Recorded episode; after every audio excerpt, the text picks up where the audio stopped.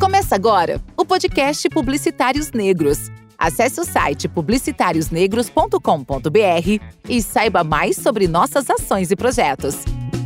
Siga o Publicitários Negros nas redes sociais. Salve rapaziê, bom dia, boa tarde, boa noite. Sejam bem-vindos a mais um episódio desse podcast maravilhoso do Publicitários Negros, onde a gente fala aí sobre a nossa experiência, sobre o mercado publicitário, com essa ótica aí que é a maioria da sociedade. E a minha presença silenciosa, minha parceria no crime tá aí, aluna. Ela vai aparecer em algum momento oportuno, mas pode dar um oi agora pro pessoal também. Oi, pessoal, tudo bem? Mais um episódio aqui com vocês. Empolgado com essa galera linda que a gente está recebendo. Seguindo uma tradição de todas as coisas que a gente participa aí, que é ao invés de apresentar as pessoas, né, fazer o papel da sociedade, que é limitar né, através dessa apresentação, aqui no Publicitários Negros a gente deixa que as pessoas digam quem elas são, contem o que elas fazem, do que elas gostam e tudo mais, do que elas acreditam.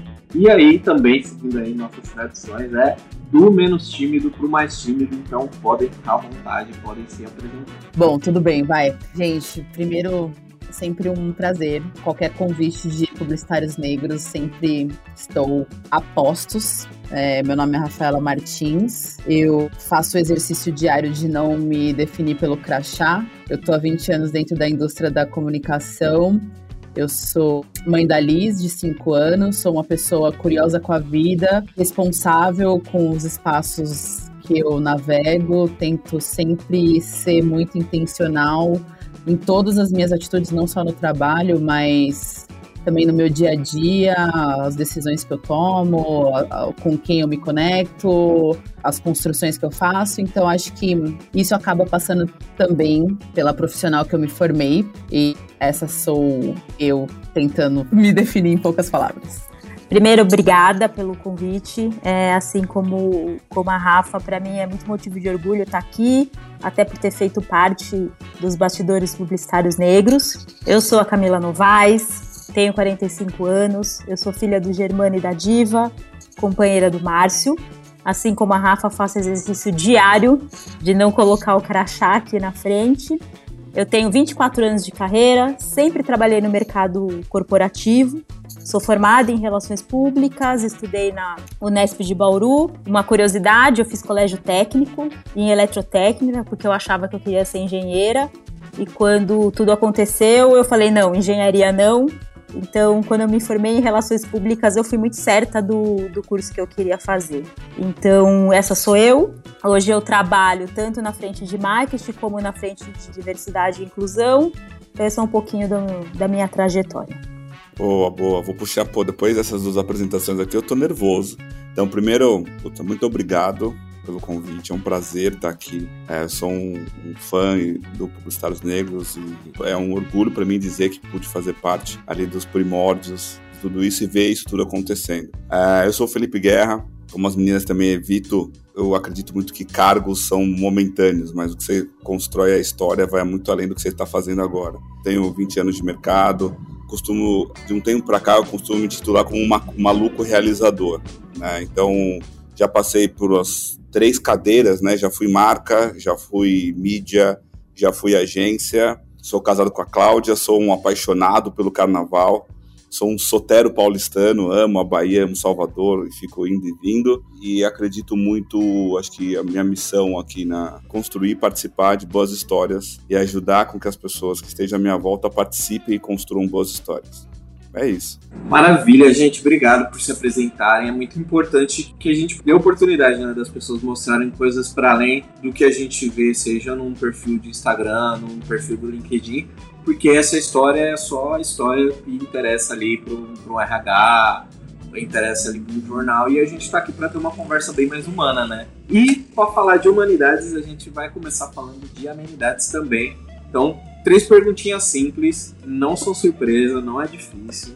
A primeira é uma coisa que é overrated, que é superestimada, que não precisa de toda essa atenção que ela tem. E aí pode ser desde o feijão por cima do arroz até alguma coisa do mercado publicitário. Fiquem à vontade. Responder na hora. Que tem que responder na hora, gente. Não precisa. Vamos parar com isso. Eu acho que o e-mail devia ser um, devia ser tombado pelo patrimônio histórico e a gente deveria todo mundo usar e-mail e eu tenho saudade do fax, eu confesso. Muito bom. Só que pensando, tem muita coisa que é overrated. Vou causar uma polêmica. Eu acho que Chico Buarque é overrated. É isso. Polêmica. Você cancelado, você cancelado, mas é. Ele, ele não é esse cantor todo. Ele é um poeta, mas ele não é esse cantor todo como todo mundo fala. Poeta, incrível, mas não é esse. Não é essa Coca-Cola toda, não. Gente, eu vou até voltar para o mundo corporativo para a gente nem expandir dessa conversa, que assim eu não consigo nem elaborar a partir disso, das dores e delícias que acontecerão após esse statement. É, para mim, eu ando refletindo muito sobre isso, que é superestimado essa noção de do excesso de trabalho. Não sei, de você ser um grande profissional, você ter que trabalhar 24 por 7, vestir camisa. Ando questionando muito esse lugar, como é que a gente consegue ser um profissional melhor, inclusive questionando isso. Mas agora vamos inverter o jogo e vamos pro underrated. O que, que precisa dessa atenção, o que precisa desse amor aí, desse afeto que não tá chegando aí para essas coisas? Ah, essa eu tenho uma fácil. O tempo. O tempo e a liberdade. O tempo é a nossa maior fortuna e a gente dispensa como se fosse nada. É, eu colocaria, eu sou Maria que o Guerra colocou presença, né? Porque como a gente tem, a gente tá num hábito de fazer muitas coisas ao mesmo tempo, é, você conseguir ter foco e fazer uma coisa de cada vez, ou eventualmente estar tá muito mais. Eventualmente não, né? Estar mais presente num, num momento de decisão, seja ele pessoal ou profissional, isso vai ajudar bastante, né? Porque eu acho que isso gera muita ansiedade. Para mim, quando você falou, eu falei, bom, se teve o over, vai ter o under, né? E eu pensei, tipo, publicitários negros que a gente. focado aqui no, no que a gente vem fazendo até há muitos anos com publicitários negros, para mim, hoje, o, a, o maior câncer da publicidade brasileira é não considerar pessoas pretas criativas brasileiras como vanguarda da criatividade global.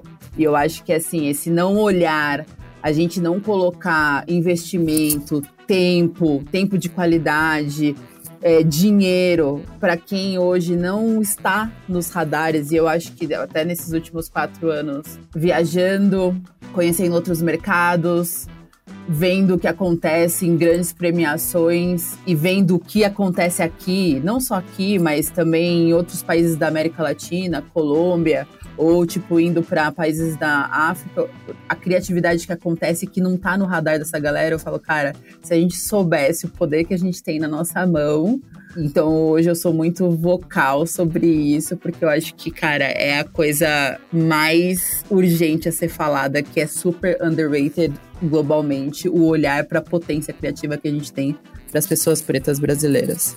Mas levando para a terceira pergunta, que é um conhecimento, uma coisa, uma informação legal, talvez um método, uma parada que vocês queriam passar para frente para a comunidade. É, eu aprendi duas coisas, então, um método, assim, é, até como, como esse maluco realizador, eu tô, infelizmente, às vezes em muito lugar e fazendo muita coisa ao mesmo tempo. Acho que esse é o grande.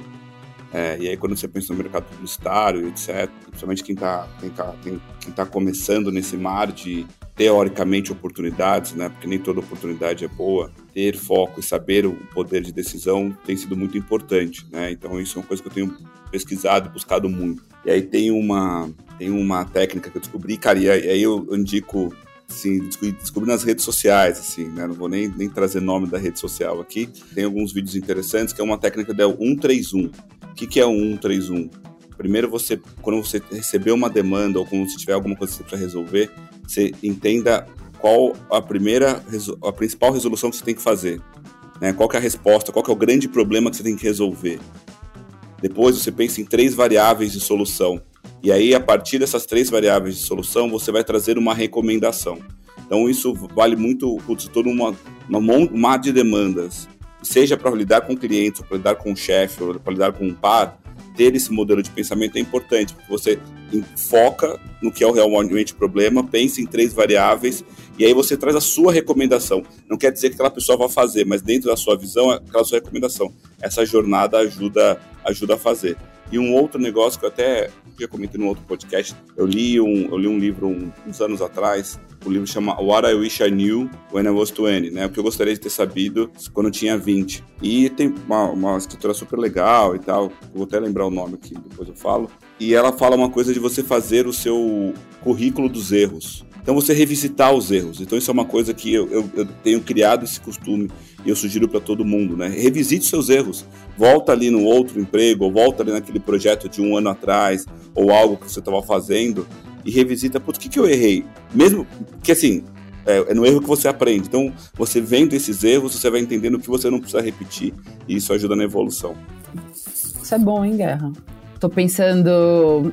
Uma coisa que eu venho pensando muito e que me ajuda hoje até a tirar essa, essa necessidade que no meu coração, durante muito tempo, ah, eu preciso resolver todas as questões do mundo. E aí eu falo sobre questões sociais, questões pessoais também, achar que a gente tem que salvar tudo tirar a grandiosidade das coisas que a gente. Quer dizer, é grande, tem muita coisa grande que a gente faz, mas eu comecei a acreditar e eu ando falando muito sobre o poder estratégico do tático porque muitas vezes nós achamos, a gente deixa de fazer coisas importantes, ou deixa de construir coisas importantes porque a gente fala, ah, eu não consigo, não é demais para mim, mas tem aquelas coisas pequenas que é aquela a pecinha do muro que você vai tirando, que você e aí quando você vai tirando ela consistentemente, você derruba o muro inteiro, o, o muro de problemas, ou o muro da situação que você tem que resolver, o muro de questões sociais. Então eu acho que acreditar no poder estratégico do tático, tentar sair dessa coisa filosófica, tentar sair dessa coisa do ah, precisamos sempre ficar na discussão conceitual, ela é importante, mas eu acho que eu acredito muito no, na transformação através do fazer. E as coisas que eu consegui fazer na minha vida, que foram de fato de transformação, que tiveram impacto, foram porque foram coisas simples táticas e consistentes e foram frequentes. E com isso, grandes transformações aconteceram. Então hoje eu acredito muito no poder estratégico do tático. Eu não diminuo o poder que tem fazer pequenas coisas, porém com consistência e com intenção. Puta, é incrível isso. É, né, até vem na minha cabeça né, o poder do pequeno, né? O poder do pequeno e contínuo, aquela, aquela gotinha, aquela gotinha que vai moldando molda uma pedra, né? A água vai batendo na pedra, ela vai mudando e mudando, e a gente não percebe quando viu mudou o rumo de um rio. Total. E isso não quer dizer que o seu pensamento não é grandioso. O seu pensamento, ele deve, inclusive, ele deve se manter grandioso. Ele deve se manter pensando no macro, no que você quer transformar do ponto de vista né, maior, mas focar no que dá para fazer no agora, que vai impactar nesse grande cenário que você desenhou. Então, para mim, pelo menos é que o exercício que eu faço que resolve para mim. Quando todo mundo começa a ficar pirando muito, refletindo muito, tá, tipo, o que dá pra gente fazer agora, essa coisa pequena, que no final das contas, se a gente fizer com estratégia, intenção, consistência, vai impactar essa grande foto que a gente quer construir. E eu agregaria tudo isso que a Rafa e o Guerra colocaram a se alimentar bem, tá? Num, num país a gente precisa tomar água. Então, essa correria do dia todo de não conseguir parar para tomar água. É, o que, que você está comendo? Você está se alimentando do quê? Então, é comer comida. Então, olhar lá, entender processados, ultraprocessados. Então, como diria eu, a, minha teoria sempre é: se eu vou ler uma embalagem e tem alguma coisa que minha avó não sabe o que é, eu não como. Eu evito ao máximo. Então é uma boa, é um bom caminho. É, a atividade física também é super importante e sempre que possível buscar ajuda de terapia, né? Eu super recomendo a psicanálise porque isso me ajudou muito a entender quem eu sou, como eu me sentir mais segura. E aí, estando mais segura, eu consigo exatamente ter um pensamento mais estratégico e, e apoiar a comunidade dentro do trabalho que a gente faz aí em, em marketing, publicidade. Pô, muito massa que as respostas, acho que para todas as perguntas são bem complementares assim. E antes de ir para uma outra pergunta que é como o PN entrou na vida de vocês, é como vocês entraram na publicidade. Assim.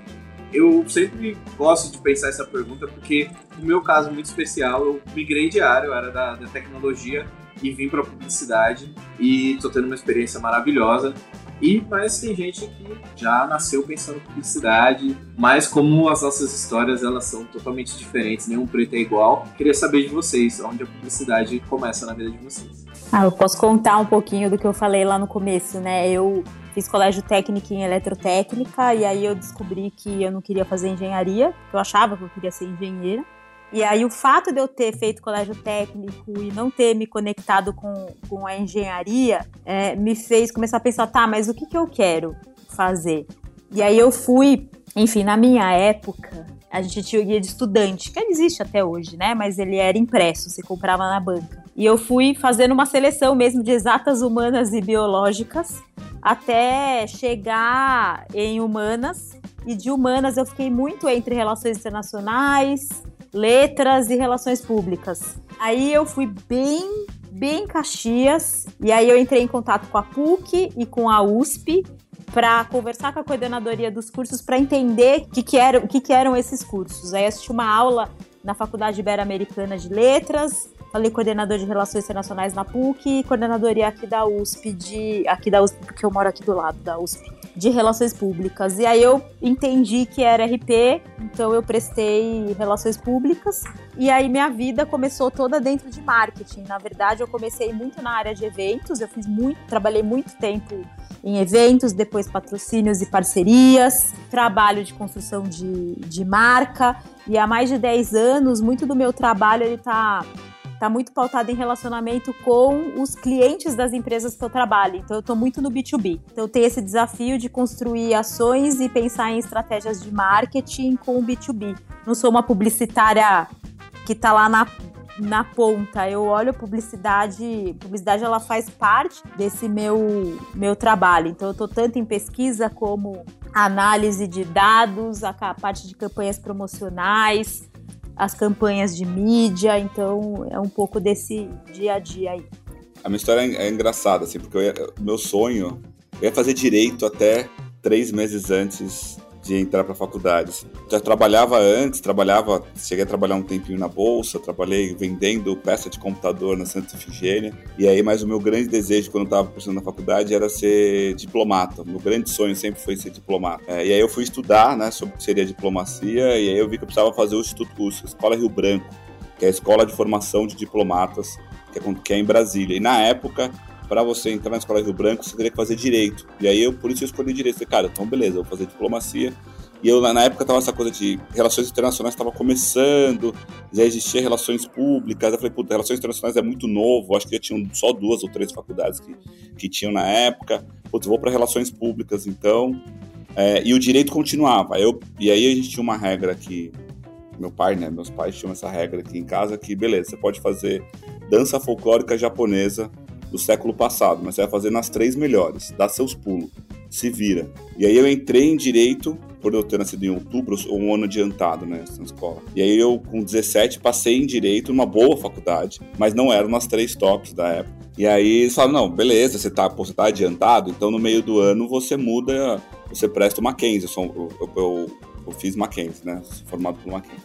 E aí, nesse meio hiato aí de dezembro para julho, foi onde tudo isso aconteceu. Assim, então, putz, eu ia fazer direito, a minha carteirinha do cursinho, é, fazia, fazia o ESAG, que é o cursinho especializado pro Mackenzie, era, pelo menos na época. Falei, cara, era direito, e aí eu fui, não, mas será relações internacionais, relações públicas? Até hoje eu não sei exatamente assim, o momento que fez, cara, vou fazer publicidade. Mas eu lembro que eu mudei no meio do caminho e prestei publicidade, é, e eu lembro que eu morri de medo. De, primeiro, assim, primeiro eu precisava passar, queria passar, e aí eu passei mal até sair a, a, a lista, né? Eu, eu, passei na SPM, no Mackenzie na época, e depois eu morria de medo de entrar e não gostar. Então, assim, os primeiros quatro meses, assim, foram super tensos. Eu falei, cara, e se eu entrar e não gostar, como é que eu vou chegar para meus pais e falar assim, ó, oh, então, o que você está gastando, o que você gastou e etc. Então, não, quero fazer, voltar. Porque eu tinha amigos, filhos de amigos dos meus pais que estavam na quarta faculdade, já meio perdidos, né? E aí tinha muito novo para escolher. E aí entrei em publicidade, e aí logo, aí passei logo depois, consegui um estágio em telecom, na área de trade. Eu fiquei muito tempo na área de trade marketing, é, em, em empresas de telecom. Aí depois passei para o mercado esportivo com branding e ainda, ainda um branding voltado para varejo e a coisa desenrolou. Mas foi isso. Eu acho ótimo que a regra da sua casa era, pô, vai nas três melhores. A regra da minha casa é: se você começar uma, você vai e termina. Então, esse negócio de ir para várias não existia essa possibilidade. Eu, então, tinha, é, tinha a pressão de, pô, se eu entrar em uma, eu sei que eu vou ter que fazer os quatro anos dessa para depois eu fazer outra se eu quisesse. E a minha história, comparada com a de vocês, é a mais linear possível, porque eu fiz o ensino médio, eu tava entre três cursos, que era moda, publicidade e arquitetura. E arquitetura muito mais no, no universo de design, porque meu ponto era como é que eu extrapolava esse universo da criatividade. Então eu já sabia que meu lugar era esse lugar da criatividade, seja ali em moda, seja em arquitetura, seja em publicidade. Não entendia, obviamente, o que, que era publicidade. Todo mundo acha que publicidade, pelo menos na minha cabeça, publicidade era essa coisa da arte, da criação, eu entrei naquela época ainda que era o finalzinho da publicidade glamurosa, né? Glamurosa entre muitas aspas, assim, enfim, o que construíram na nossa cabeça. E, e aí eu lembro que eu fui muito mal, muito mal no, na FUVEST. E, tipo assim, eu fui mal em, em várias, várias disciplinas, só que, cara, eu tenho hoje, assim, no meu currículo, que eu, a única coisa que eu fui bem, tipo, eu gabaritei nas 20 questões de literatura. E eu fui muito bem em literatura. Eu falei, caraca, pelo menos eu tenho uma boa história para contar da FUVEST, que eu gabaritei em literatura. E era um universo que fazia sentido para mim, que eu gostava de humanas. E é ridículo o motivo pelo qual eu entrei em publicidade, porque eu lembro que na Metodista, eu, no final das contas, eu tinha, eu tinha que focar, ou era 90% da, da pontuação só em humanas. Eu falei, é nesse lugar que eu vou. Eu fui super bem, fui, sei lá, uma das 20 primeiras. E comecei publicidade por causa disso na Metodista. Eu me formei lá e logo depois que eu me formei, eu já comecei a trabalhar como estágio numa agência de publicidade e minha carreira, a maior parte da minha carreira foi construída em agência de publicidade em atendimento. Fiquei muitos anos trabalhando como atendimento. E aí depois que eu fui pulando do balcão, né? Aí eu fui trabalhei em marca, depois eu trabalhei em veículo, aí eu, hoje eu volto para marca, mas aí é um é uma empresa tech, então acabo meio que somando todos esses lados do balcão no que eu faço hoje. É muito, é muito, é muito louco ouvindo vocês, né? E, e conhecendo vocês, né? Como até o perfil de como foi a decisão da carreira, hoje, passados 20 anos, né? Como a gente entregou, né? No final, assim, né? Porque, puta, a Rafa é super criativa, super né, estrategista criativa. A Camis é essa marqueteira, tem essa visão de passo a passo, de construção e tal, que eu acho que vem da engenharia. É, e eu tenho essa coisa mais, mais relações diplomáticas ali com o povo, ali, um pouco mais diplomáticas que comercial. Eu tô ouvindo, achei, achei engraçado, assim. Mas aí uma última coisa que eu falo para todo mundo que estiver ouvindo é, cara, a gente, a gente escolhe muito cedo. Então tudo bem errar, tá? Tudo bem refazer de novo, entrou um ano, não gostou e tal. Mas eu concordo com os. Só que eu concordo com os pais da Rafa. Começou uma, termina, pelo menos. Termina e depois você faz outra, você vai ter tempo. Dá tudo bem você terminar ou começar outra totalmente diferente, mas começou, termina. Dá, dá o tempo ao tempo. É, não, e até em cima disso que o, que o, que o Guerra falou, quando eu, desse, no terceiro ano do colégio técnico, eu já falei que eu não queria. Mas aí foi assim, o pensamento da Rafa aqui. Agora eu vou terminar, porque aí pelo menos eu tenho um diploma técnico, porque assim, preciso trampar. Né? É, minha família sempre me incentivou muito a estudar. Eu vim de uma família de, de classe média baixa, então, uma das coisas que para mim é muito importante de dividir, eu converso muito isso com o meu sobrinho, estudar é fundação. Então, faça uma universidade, tenha um diploma. Nós somos pessoas pretas, né? Então, é importante que a gente tenha um diploma porque isso é fundação.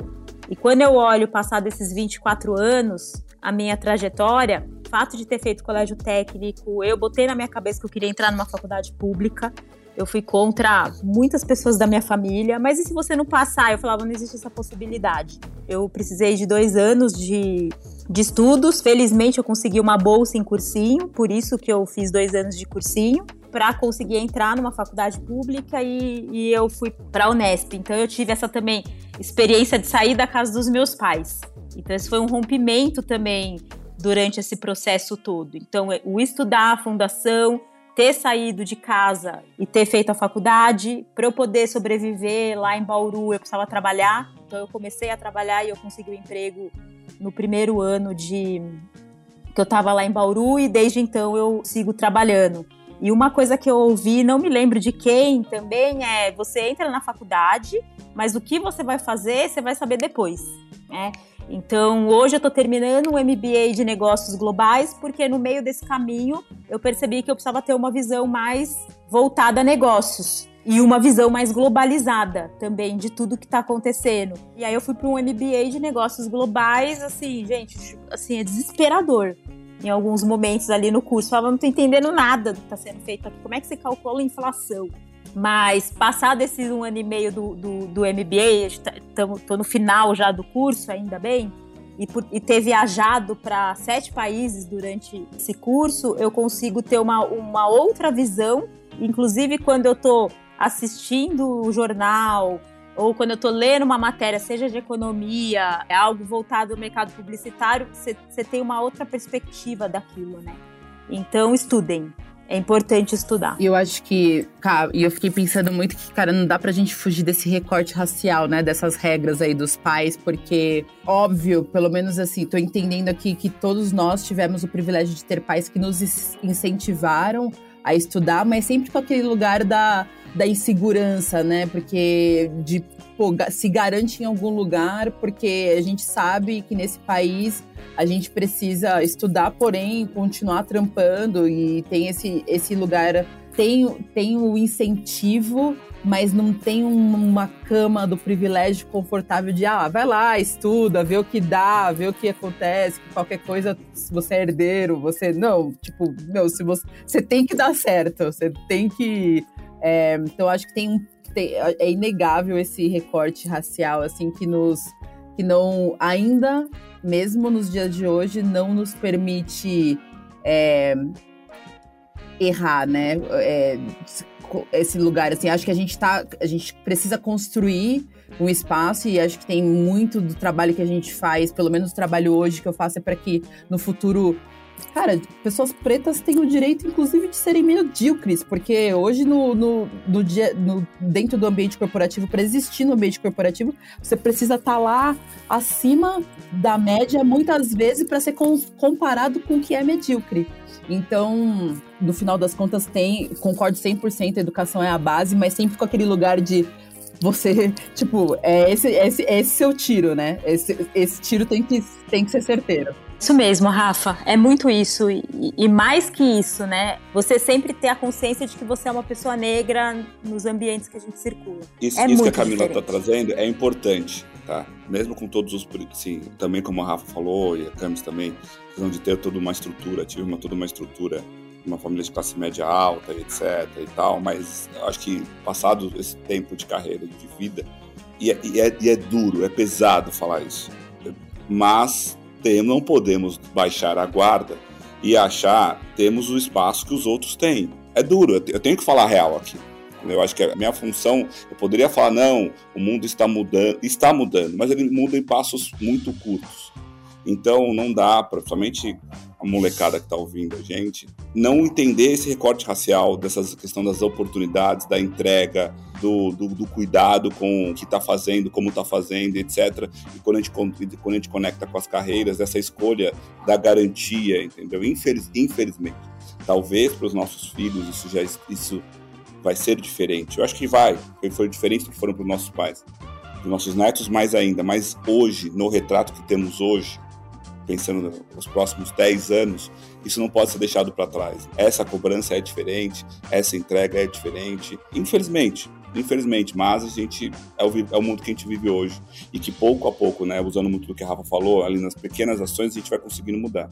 E aproveitando, né, esse essa conversa de início e tal, eu queria entender de vocês como foi essa, esse primeiro contato com publicitários negros, assim, como surgiu na vida de vocês e que momento vocês estavam e em que momento vocês encontraram o PNs?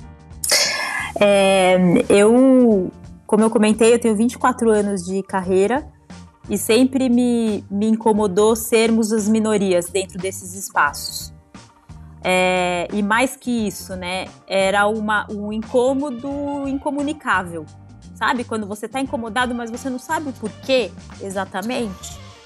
E, e aí, uma das empresas que eu passei foi a primeira empresa em que eu tive. que nós éramos três pessoas negras no time de marketing, de um time de oito pessoas. E, inclusive, a Núbia Modesto que é uma das minhas melhores amigas, eu a conheci nesta empresa. E aí ali a gente começou a falar sobre isso, porque nós éramos três pretos ali.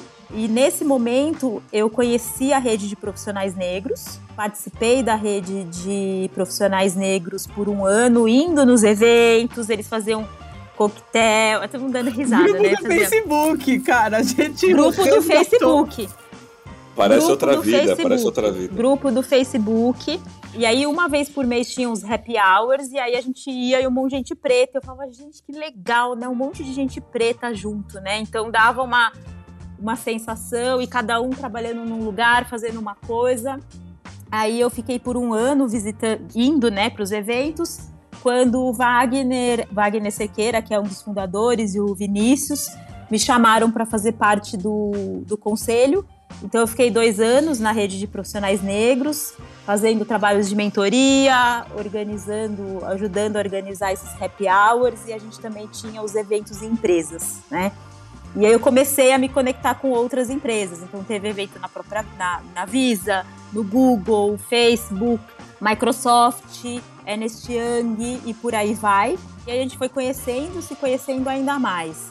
Chegou um dado momento da, da- do meu trabalho na rede de profissionais negros que eu comecei a sentir falta desse recorte pro nosso mercado de marketing e publicidade.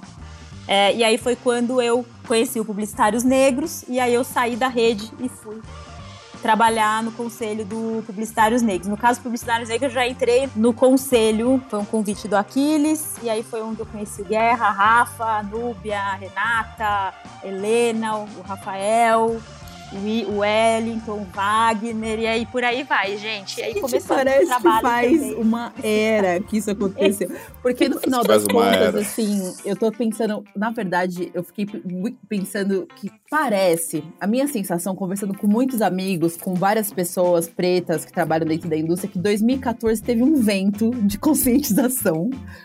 E Verdade. 2014, todas as pessoas, 2013, 2014, assim, é, pessoas que estão mais da nossa geração, né? É, teve um grande movimento, assim, individual. E, e por que, que eu falo isso? Porque nessa época eu atendia, eu trabalhava na Avon, de- depois da, trabalhando na Avon, eu fiquei numa vaga temporária lá e fui atender a Avon na Thompson. E eu fiquei quatro anos atendendo a Avon na Thompson. Na Avon, a gente começou muitas conversas que era 2013, 2014, e esse- sobre a importância da gente entender o Brasil real, a gente falar o que, que é a beleza de verdade, o que, que a gente entende de beleza. E a gente começou a entrar nessa conversa. E tanto é que depois de muitas conversas, eu participei do posicionamento, do reposicionamento da Avon naquela época, da criação do hub que hoje se tornou o que é. E hum, a gente trouxe pela primeira vez. é, na- no maior investimento da marca no ano, a gente trouxe, que eram sempre na categoria de, de maquiagem, que era, uma, era o maior volume de investimento em campanha, em publicidade, a gente, pela primeira vez, trouxe uma protagonista negra para essa campanha de maior investimento, que foi a Carol Conká.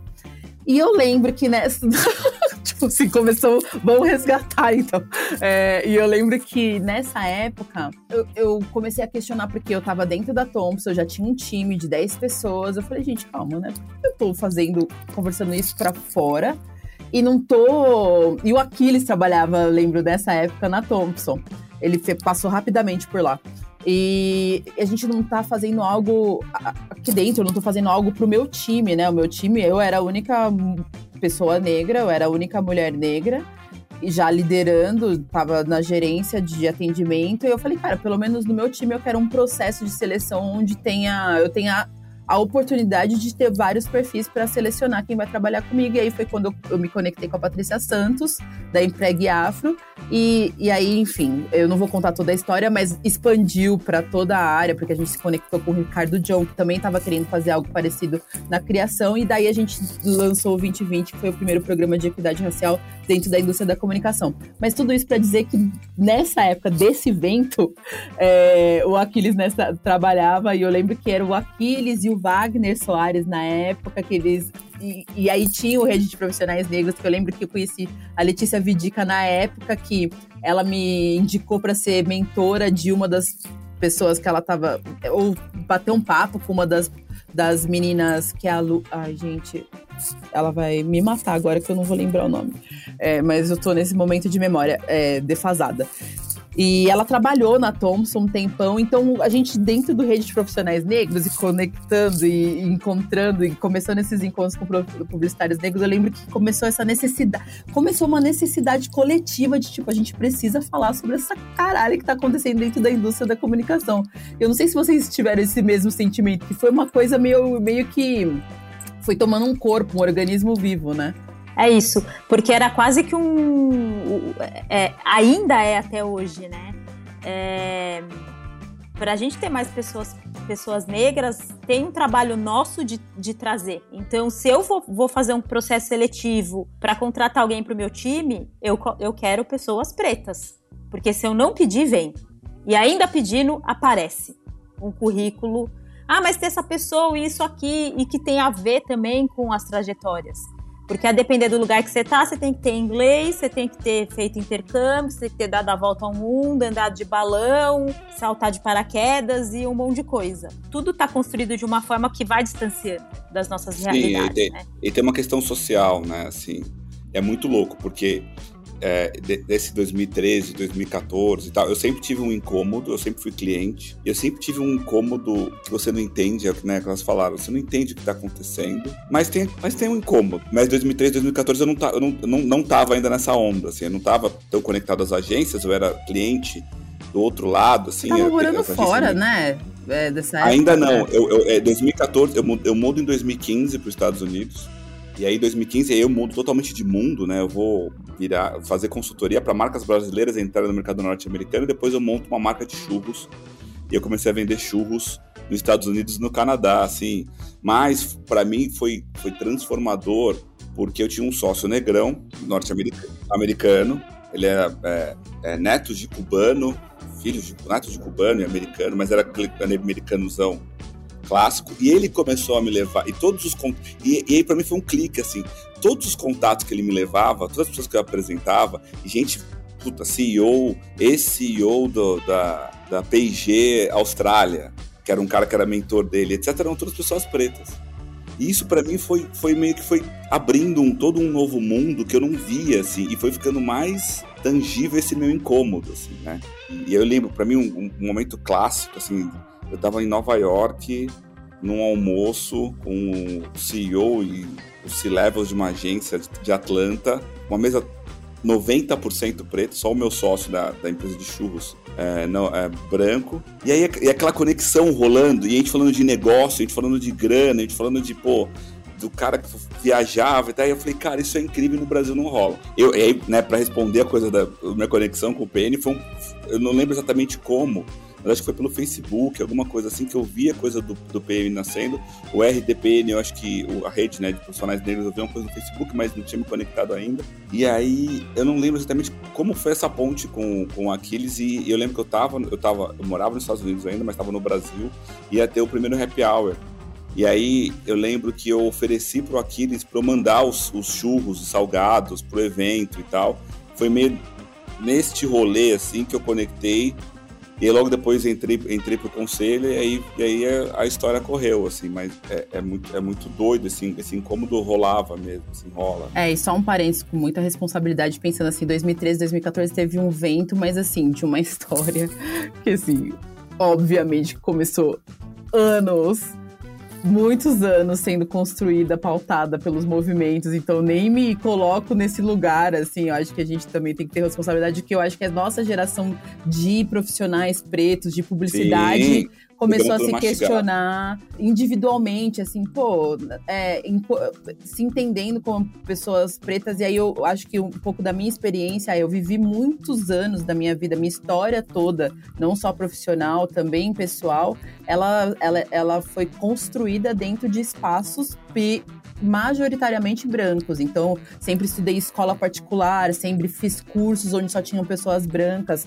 E, é, obviamente, quando eu entrei em empresas, eu era sempre a única mulher negra desses espaços. Então, também esse, essa subjetividade de me entender nesse lugar e entender e também levar um tempo para eu entender que, porque pelo menos a experiência que eu tive, tá? Primeiro, onde está minha negritude nesse lugar, né? E também é, entender o quanto que levou um tempo para eu chegar na conclusão de que existe um poder estratégico a gente, pessoas como eu, acho que pessoas também como Guerra, que também teve um pouco dessa experiência, ter essa leitura muito profunda da branquitude para a gente conseguir, com a consciência racial, que hoje, é, depois de muito estudo, de muita leitura, então acho que juntar a nossa leitura da branquitude com a consciência racial que a gente adquiriu depois de muita leitura, muito estudo, muito envolvimento, muita conexão com a base, muita conexão com os movimentos, entendendo quem veio antes da gente, eu acho que é essa junção, o quanto tem de poder de saber falar a língua que eles falam para poder, a partir disso, transformar de uma forma que ninguém vai conseguir transformar como a gente. Podem transformar de outras formas. E aí é essa conexão também dentro do, de sermos negros e sermos diversos, né? Tipo, não existe uma única forma de ser negro. Porque tem gente que tem outro repertório completamente diferente. Como é que a gente, mais do que entrar em conflito, ah, porque já, inclusive, na minha história já me chamaram, ah, você não é negra o suficiente depois a gente abre um capítulo, um podcast sobre isso, mas como é que a gente, ao invés de entrar em conflito entre os nossos e perder tempo com isso, como que a gente soma os esforços das, dos vários repertórios e constrói uma estratégia que ela só não é poderosa e ela não é só, tipo, é, profunda de, de efetividade, porque a gente ainda perde muito tempo é, tentando encontrar conflito enquanto os nossos inimigos são outros. Sim, é, você falou um negócio muito massa, que, que é essa construção, né? Que vem de outras gerações de pessoas do mercado da comunicação. E toda a nossa história desse podcast desde que a gente começou sobre como a gente dá seguimento a esse ciclo de desenvolvimento que os nossos pais tiveram de tipo educação é importante mas ó se eu consigo te te jogar na floresta e você ter pelo menos uma tocha, uma lanterna para você seguir o caminho, porque quando eu vim eu não tinha nada. Agora eu te dou uma lanterna. Agora eu vou e te dou um rádio para você falar comigo e tudo mais. Qual é a percepção que vocês têm dessa próxima geração que está tocando, que tá tocando as coisas, que está fazendo as coisas acontecerem? O que, que eles carregam agora, né? Que a gente como pessoas, pessoas mais novas, que vocês, por exemplo, não carregavam e que agora vocês conseguem ver um potencial não explorado, assim, né? Dessas pessoas que, tipo, pô, jovens estão fazendo X coisa que eu não fiz na minha época, mas é muito interessante. Cara, Augusto, eu vou começar aqui, sabe? Porque tem algo que vem me incomodando demais, que é para que a gente tenha muito cuidado com essa falsa ideia de que a gente chegou lá e que isso vem da economia, do creators economy, vem, vem de uma série de coisas assim que é, vem muito dessa linguagem do capital, do dinheiro na mão, uma coisa que a gente nunca soube lidar, nunca teve uma estrutura é, no geral, tá? É, não, eu, eu, odeio generalizar, mas é, essa coisa, a gente não sabe falar de dinheiro, a gente não sabe investir, a gente não sabe é, como é que a gente conversa de forma profunda sobre construção de riqueza.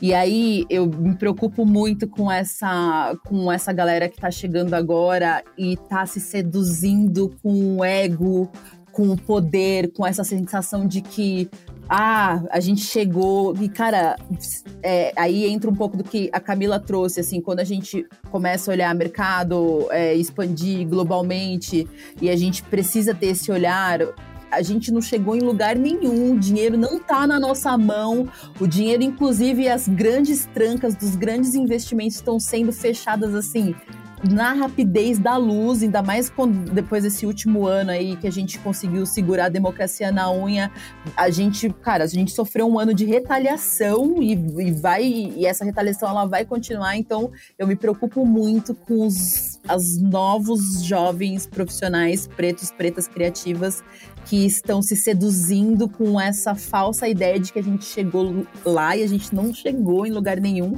E eu não faço, não falo isso pra gente diminuir as nossas conquistas, diminuir o que a gente fez de bom, mas é pra gente estar tá atento como é que a gente usa esse lugar que a gente chegou para abrir para mais pessoas, para para para pensar estrategicamente, sabe? Porque eu percebo que essa, esse não pensamento estratégico, essa sensação de que a gente chegou lá, tá fazendo com que a gente construa uma narrativa que pode ser perigosa, assim, do ponto de vista de futuro, do ponto de vista de, do que a gente pode construir, assim, de aumento, de escala, do que a gente pode fazer como, como grupo. É o eterno debate do favela venceu, que depois vira pretos no topo, que depois vai virar um outro termo, é justamente, mas é a continuidade, né? Não é o chegar lá, não, acho que não existe chegar lá quando a gente está falando de é, comunidade, né? Porque a gente precisa puxar, quando todo mundo chegar, e não é todo mundo que vai chegar. Mas... Não, mas não é nem só isso, desculpa te cortar. Não é nem só isso, é no micro mesmo. Não é nem a questão do favela venceu, é no micro. É galera que tá chegando. E vamos, vou falar o já que eu tô polêmico desde o começo, vou falar umas verdades. É galera que tá chegando em agência e que não tá entregando e que é, acha que por causa de três posts ou três likes, etc., tá bombando. E aí não tá construindo nada, entendeu? Ou é, creator que é, troca, é, ao invés de ganhar dinheiro, está ganhando espelhinho e não está construindo nada. E o que está acontecendo é nós não estamos construindo continuidade. Né? Nem, eu não estou nem preocupado mais ainda com a expansão, é com a continuidade. Então, cargos estão sendo perdidos, carreiras não estão sendo continuadas, porque a galera tá num, tá num mood é, de like no Instagram e não está entendendo que tem que entregar o rolê. E aí concordo, e aí complementando o que você falou, Augusto, assim, tem a coisa do favela no topo, tem a coisa do dinheiro chegou e etc e tal, mas isso ainda tá até num, num, num artístico. Mas falando pra galera que tá ouvindo aqui do, do Publicitários que são os publicitários que estão em agência, estão em marca, então etc., existe sim uma, uma preocupação, tem que continuar a preocupação e o cuidado dos próximos passos na carreira. É, tem sim existir uma preocupação com a entrega. A gente, mais uma vez, vou pegar o que as meninas falaram lá atrás somos como, como, como negros, infelizmente ainda, temos um peso sobre nossas costas. Eu odeio ser o cara que fala isso, porque eu sofri durante 20 anos isso, isso na, minha, na minha cabeça para entender. Mas a gente não pode, a gente não pode perder a atenção, entendeu? Porque aí, é, é, quando a gente perde a atenção é que toma um morro da gente, entendeu? E aí o pouco que a gente conquistou vai ser perdido. Não sei se eu estou exagerando não, assim, e meninas não, me complementem, é. mas eu quis trazer um pouco a real, porque a gente entra na coisa do ah, a favela venceu, ah, é o, o funk, e aí isso fica o artístico, mas tem alguém agora que é um analista, que é uma estagiária, que é um, um, coordenador, etc., que não está se preocupando em como, como constrói a sua carreira, entendeu? E, e, assim, Guerra, eu acho que até trazendo uma perspectiva individual para falar do coletivo, quando eu olho a minha trajetória, família de classe média baixa, é, estudei numa universidade pública, entrei, sempre trabalhei no mercado corporativo em grandes empresas, eu entrei como analista, então eu fui analista de 99 até 2006, em 2006 2006 eu virei coordenadora. Eu fiquei num cargo de coordenação de 2006 até 2014, quando eu virei gerente. E em 2022 eu assumi um cargo de direção. E aí eu convido todo mundo que está ouvindo aqui a perguntar a pessoas que estão no mercado como é que foi essa trajetória de uma pessoa branca, de um homem branco, de uma mulher branca. Porque foram mais de 20 anos para assumir uma cadeira de direção. E aí uma coisa que eu acho positiva hoje é que o que, que eu, o que, que eu nesse meu lugar eu tenho esse olhar para o recorte racial, não só racial, mas para interseccionalidade. Então eu tenho tem duas pessoas no time que são gerentes com 26 anos. 26 anos eu era analista. Há 15 anos atrás. É, E sim, e estão em cadeira de gestão e estão entregando. E tem que entregar, tem que fazer. Você não pode achar que você está nesses lugares e que vai ser igual. As pessoas brancas que estão perto de você. Não é igual, é diferente. E aí hoje a gente, né, a gente tem ainda mais consciência. Então, assim, a gente convive com o racismo. A gente convive com o racismo. Esse é o ponto. Então a gente tem que estar muito consciente disso. E aí os, os, caminhos e as escolhas elas são muito individuais, né?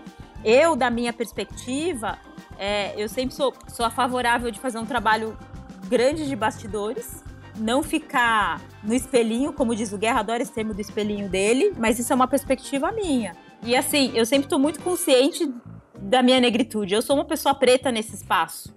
E eu sei o que significa isso. E eu não vou incorporar trejeitos ou vou, vou me adequar àquilo para poder chegar em determinado lugar. Não é sobre isso. É como que eu continuo sendo eu dentro disso. E aí, se eu cuido da minha. Se eu me alimento bem, se eu consigo fazer uma atividade física, se eu tenho uma condição financeira ou de fazer uma análise, enfim, tudo são ferramentas que me ajudam. A construção de rede, que aí quando você fala de publicitários negros, rede de profissionais negros também. Então, assim, ter um lugar de conforto é, e pessoas de confiança para você poder dividir determinados pontos. O que eu vejo muitas vezes é tem determinadas. E aí é um pouco sobre política também nesses lugares. Tem determinados assuntos que você não vai colocar ali. Você tem que, você tem que saber onde você fala. E aí, que, se, se a galera tá chegando mais rápido hoje, que bom. Se, se, hoje eu entro no escritório da empresa que eu trabalho e vejo mais gente preta, que bom. É, é, é sobre isso. Agora, o fato da gente estar tá entrando e chegando, a gente tem que ter, tem que ter esse cuidado de o que, que eu posso falar ou não. E sempre lembrar que, a gente, que nós somos pessoas pretas nesses lugares. É, tem que ter eu, muito mais cuidado, entendeu? Eu, é, eu acho que tem uma coisa. É, eu fiquei, enquanto a gente falava, eu fiquei pensando que a gente não fala, pelo menos a ideia não é falar sobre o nosso papel, a nossa responsabilidade, sem também é, colocar tem uma, uma, outra parte da responsabilidade que é algo que a gente vem construindo, que é a nossa conversa com a estrutura que existe hoje do ambiente corporativo, que é uma conversa naturalmente com a branquitude, de como também a gente transforma esse espaço para que eles andem a sua parte da responsabilidade, porque eu percebo muito que é a entrada de novos profissionais sem que nada dentro desses ambientes estejam transformados e essas pessoas simplesmente não vão conseguir existir e não vão conseguir ser o que são e não vão conseguir fazer com excelência o que sabem fazer num espaço que está preparado para que essas pessoas sejam mortas moralmente, é, mentalmente, emocionalmente. Então, acho que, assim, é, eu, eu, me preocupo muito em não é é, o racismo ele é uma teia muito sofisticada, então não é uma coisa um mais um, dois. Então acho que é importante também ter a favela venceu, mas a gente tem que ter. A, é importante essa galera que tá vindo da, da periferia, que tá, que tá construindo, tá então não tem uma coisa assim que, ah, isso não pode, isso pode. Cara, tem muitas coisas que podem, mas desde que a gente tenha consciência do contexto em que a gente vive. E a gente precisa ter um contexto onde ainda tem um cerco e ainda a, a, a mão nos grandes montantes do capital, porque essa é a língua principal que rege a nossa história, estamos dentro de uma estrutura capitalista e, e, a gente dentro do ambiente corporativo, grana é maior que gênero, é maior que raça, é maior que então no final das contas é, é essa conversa ainda não está na nossa mão.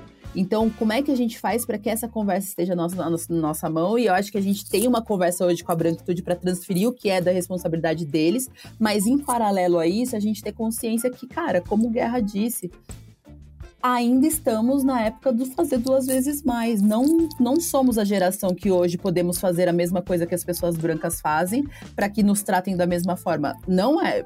A gente está trabalhando para que a nossa, as futuras gerações possam ter o direito, inclusive, de serem medíocres para serem comparadas com pessoas medíocres, não pessoas excelentes para serem comparadas com pessoas medíocres, porque é isso que acontece hoje, né? Pessoas pretas excelentes são comparadas com os medianos.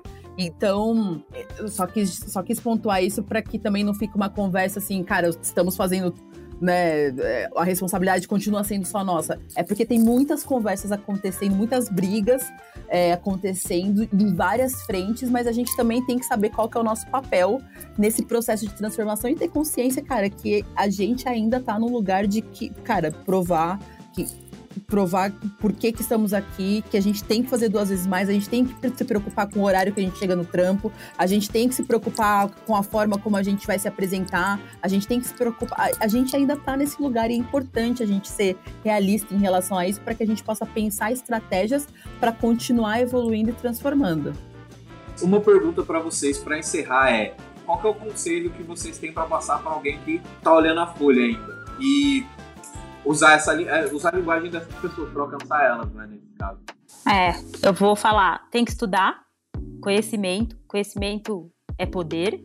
Muito cuidado com o pico. O que, que é o pico? Mais importante que isso é o que, o que você quer, né? O que você quer e o que você tem feito a partir do fato do que você quer pelo coletivo. Se a gente esquece disso, a gente se perde. Não, vai, não faz sentido nenhum ter, sei lá, usando a língua do capital, né? Milhões e ao mesmo tempo você morar num, num, prédio de classe média e você ter uma pessoa preta que ganha um salário mínimo zelando pela segurança da sua empresa, da sua casa. E nesse mesmo prédio você sua mãe vir te visitar e ela ir pelo, pela porta do serviço. Ou se o seu irmão ser atendido pelo porteiro falando, ó, oh, tem um rapaz aqui com uma sacola na mão que tá dizendo que é seu irmão. Então, é, a gente convive com racismo.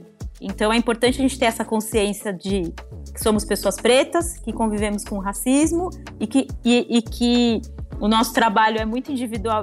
Pelo menos o meu conselho é esse, sabe? Você tem um pensamento, você, você tem que estar bem com você para pensar no coletivo. Tô colocando o coletivo na frente apesar da discussão aqui do, do individual. E cuidado com isso, o que, que é, sabe? O que, que, é sucesso, né?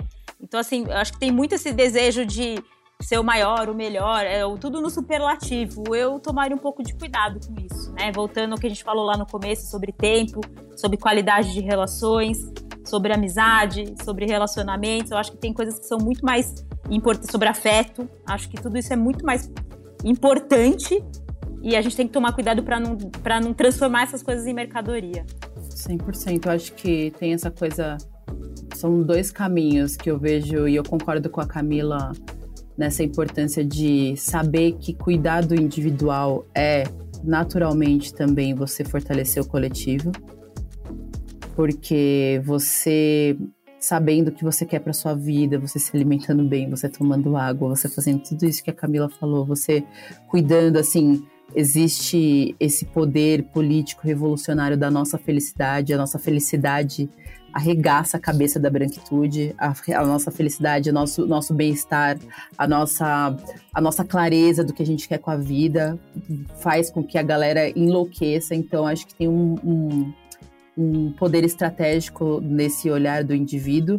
E hoje em dia eu também me preocupo muito, porque eu levei muito tempo para fazer isso. É, tipo, ter a minha rede de proteção, assim, que é entre as minhas pessoas pretas, amigas, que são é o lugar onde eu vou, me conecto, eu troco, porque eu vivi a vida toda nesse espaço que era muito branco. E eu tenho também muitos amigos, construir redes importantes de afeto, inclusive que me ajudam a transformar para além das nossas bolhas, para levar essa conversa para lugares onde essas conversas talvez não chegariam através dessas pessoas que estão, que elas, lembrando o podcast da, da Sueli Carneiro, que elas, elas não são signatárias do Pacto da Branquitude, existem essas pessoas, a gente precisa saber que elas existem. Então, com essas amizades, mas também me conectando a essas pessoas pretas, amigas que, que me acolhem, elas entendem isso também, então, é um, um, conselho que eu dou também. Enquanto você cuida do que é seu, da sua história, você encontra a sua rede de proteção, de afeto, para que você consiga ter respiro, energia para seguir, porque eu entendo que nós estamos em tempos cada vez mais sensíveis e, se, e pelo menos para mim, se eu não tiver essa, re, essa rede, esse lugar onde eu posso respirar, eu não consigo seguir. Eu vou ruir. Então, é, é o conselho que eu dou para essa galera que está chegando também. Eu vou assim, elas foram brilhantes como sempre. Eu vou complementar trazendo talvez algumas coisas um pouco mais mais corporativas e práticas. Assim, eu acho que primeiro é, vivemos num ambiente político, tá? E quando eu estou dizendo de política, eu não estou falando da política Brasília, política corporativa. Então, saiba assim fazer conexões, saiba assim trocar com as pessoas e etc. Segundo, nem todo mundo que trabalha com você tem que ser seu amigo. Você trabalha lá. Trabalho não tem que ser incrível. Tem que ser incrível a sua casa e sua família, seus amigos, o que você gosta de fazer depois que você sai do trampo. Trabalho não tem que ser o melhor lugar do mundo. Isso, isso é uma coisa criada para fazer a gente trabalhar mais. Terceiro, bu sim, busque estar em lugares é, ou em áreas que estão conectadas ao negócio. Então, sai da espuma e vai aonde está o dinheiro, aonde está o dinheiro da empresa que você trabalha, qual que é a área que gera dinheiro ou que faz as decisões estratégicas. Procure isso. Se você quer crescer, você tem que estar ligado ao lugar que vai trazer dinheiro para o negócio é um mundo capitalista. E por último, o mundo gira. Então, assim, gente, o mundo gira e ele gira gostoso. Então, assim, tome muito cuidado e o seu nome é o que você vai levar para o resto da sua vida, o que você deixa de legado, o que você constrói, a atenção que você dá agora, quando você está vendo só a folha, vai te ajudar quando você tiver, às vezes a pessoa que você ajudou quando você estava vendo só a folha, é a pessoa que vai ser crucial quando você estiver vendo a floresta. Então tome muito, muito, muito cuidado com isso, nessa construção das pessoas, quem te cerca como você cerca e o que você devolve, porque todo mundo erra. Você vai errar e a hora que você errar e você não tiver ninguém para te defender, o bicho vai pegar. É isso, gente. Nossa, acho que que a gente tira dessa conversa assim é se aquilombar, né? E construir esses espaços também para além do o desenvolvimento pessoal, né, individual, ele passa por esse lugar, né? Você precisa é, de pessoas que te mantenham honestas, de pessoas que, que te questionem, de, de pessoas que é, engrandeçam né, a, sua, a sua presença dentro do mercado. E para isso, é, muito obrigado pela experiência que vocês passaram, não só para mim, mas para as pessoas que estão ouvindo. E PN se faz presente para todo mundo que quiser participar, que quiser ser acolhido você tem que atender é, pelo menos um dos critérios, se você tiver uma transição, né, no caso negros, publicitários, você pode, tá, pode começar a migrar de área, não precisa ser publicitário para logo de fato para entrar no PN, mas é, grupo no, no, Facebook, grupo no LinkedIn, temos grupo no WhatsApp, participe, pergunte coisas, é o momento, é o lugar que você tem ali para se abrir, para é, talvez falar de quanto eu cobro, esse tipo de dúvida, e isso vai ampliar sua visão. Tem pessoas muito experientes, tem mentores incríveis, é, tem aí grandes possibilidades, né? Você tem que estar aberto, você tem que se abrir. Nós, PNs, estamos abertos para vocês. E muito obrigado pela presença, pelo tempo. Obrigada, gente. Caríssimas desses produtos incríveis. Contratem, façam negócio e busquem conhecimento. Até a próxima.